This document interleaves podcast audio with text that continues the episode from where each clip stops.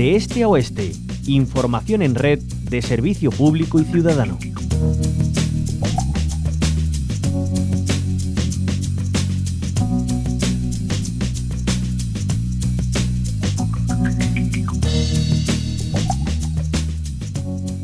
Hablamos de tren y lo hacemos ahora relacionándolo estrechamente con el clima, porque hoy llega a Bruselas una delegación compuesta por seis representantes de asociaciones que impulsan la campaña española Tren y Clima y cuyo lema un tren que vertebre el territorio y enfríe el planeta. Está impulsada por la Coordinadora Española por el Tren Público, Social y Sostenible y por la Plataforma Española de Organizaciones Sociales Alianza por el Clima. Una de las personas que está allí en Bruselas es José Antonio Barrera, portavoz de la Plataforma por el Tren de Almería. Bienvenido a la onda local de Andalucía, José Antonio. Hola, buenos días, gracias. Bueno, ¿qué lleváis eh, en estos días a Bruselas?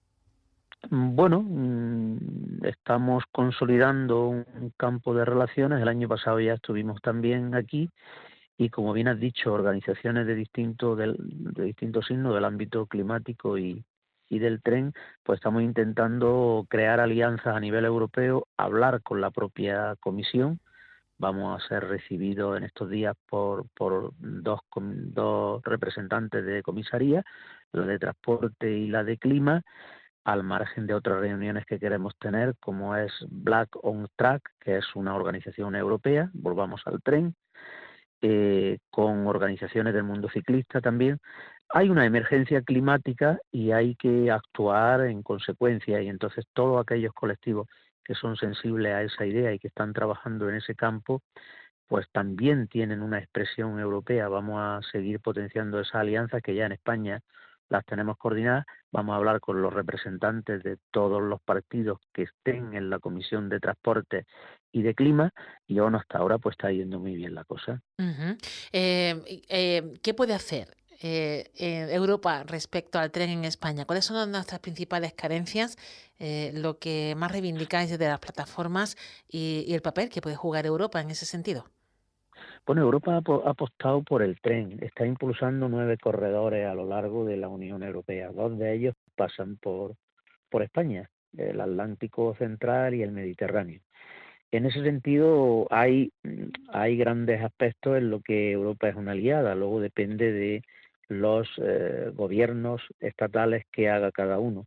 Por ejemplo, en España no se ha favorecido la vertebración del territorio a partir de un tren que que, cubra esa función, todo se ha hecho en función al AVE, donde se han gastado ingentes cantidades de dinero para que no vertebre el territorio y para que no mueva el personal. Eh, el AVE mueve 24.000 personas diarias, cercanía y media distancia mueven 2 millones de personas. Europa sí que apuesta, pero los Estados miembros cada cual pues eh, se gasta el dinero como quiere. Y ya digo, en España se le ha dado prioridad a una red que no responde a la necesidad ni a los retos que exige la, emergencia climática, como digo, en la que estamos. ¿Hacia dónde deberíamos ir entonces? ¿Dónde se deberían invertir todos los esfuerzos? Nosotros tenemos una apuesta clara por la cercanía, por, por los medias distancias y demás, y por un tren que vertebre el territorio y enfríe el planeta, como, bien dice el lema. Eh, para eso, pues yo creo que, que, que no, hay que dejar estas opciones, estas apuestas que se hacen por sistemas que por su velocidad que alcanza, que no es la que recomienda la Unión Europea, 250 kilómetros y demás, eh, el gasto energético es mayor y por lo tanto la contaminación también.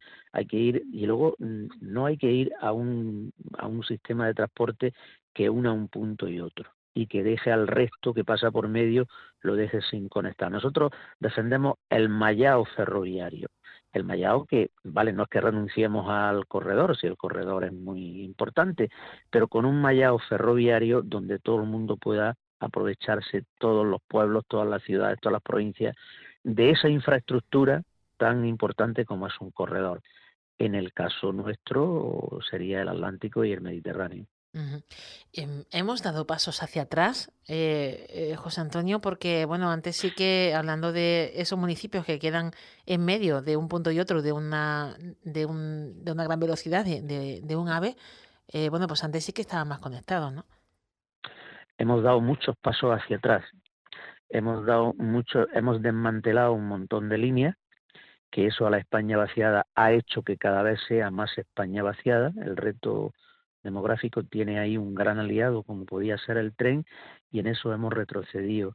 Almería, por ejemplo, tiene eh, tiempos de desplazamiento a Madrid eh, superiores a los que tenía hace 30 años. Eso no puede ser.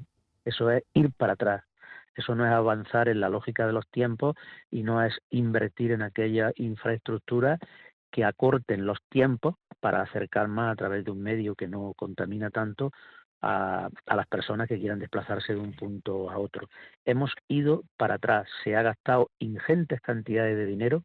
Si comparamos los números en AVE y en tren convencional, que es el que de verdad da respuesta, se puede afirmar claramente que se ha ido muy para atrás. Mm. Bueno, eso em, teniendo en cuenta además, y, lo hemos visto hace poco, con cada vez que, hay una, una borrasca que deja la tan esperada y pedida lluvia, eh, es que nos quedamos incomunicados también. Eh, el tren en sí, en la alta velocidad, eh, está demostrando que, que, tiene mucha gotera, nunca mejor dicho, ¿no? Hablando de lluvia.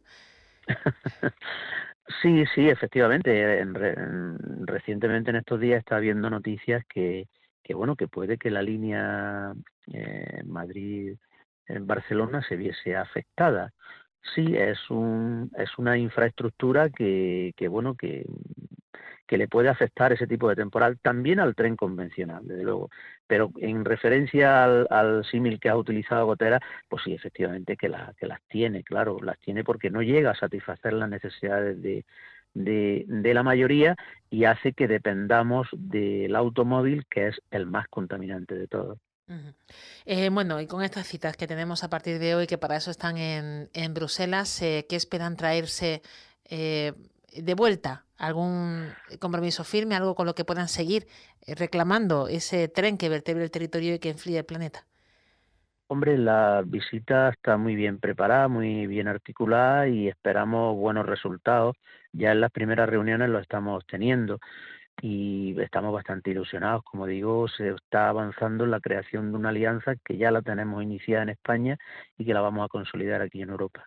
Muy bien, pues eh, José Antonio Barrera, eh, portavoz de la plataforma por el tren de Almería, uno de los integrantes de esa delegación que está en Bruselas, eh, pues pidiendo sinergias para que tengamos un tren sostenible, un tren que vertebre el territorio y que sea además respetuoso y que enfríe el planeta.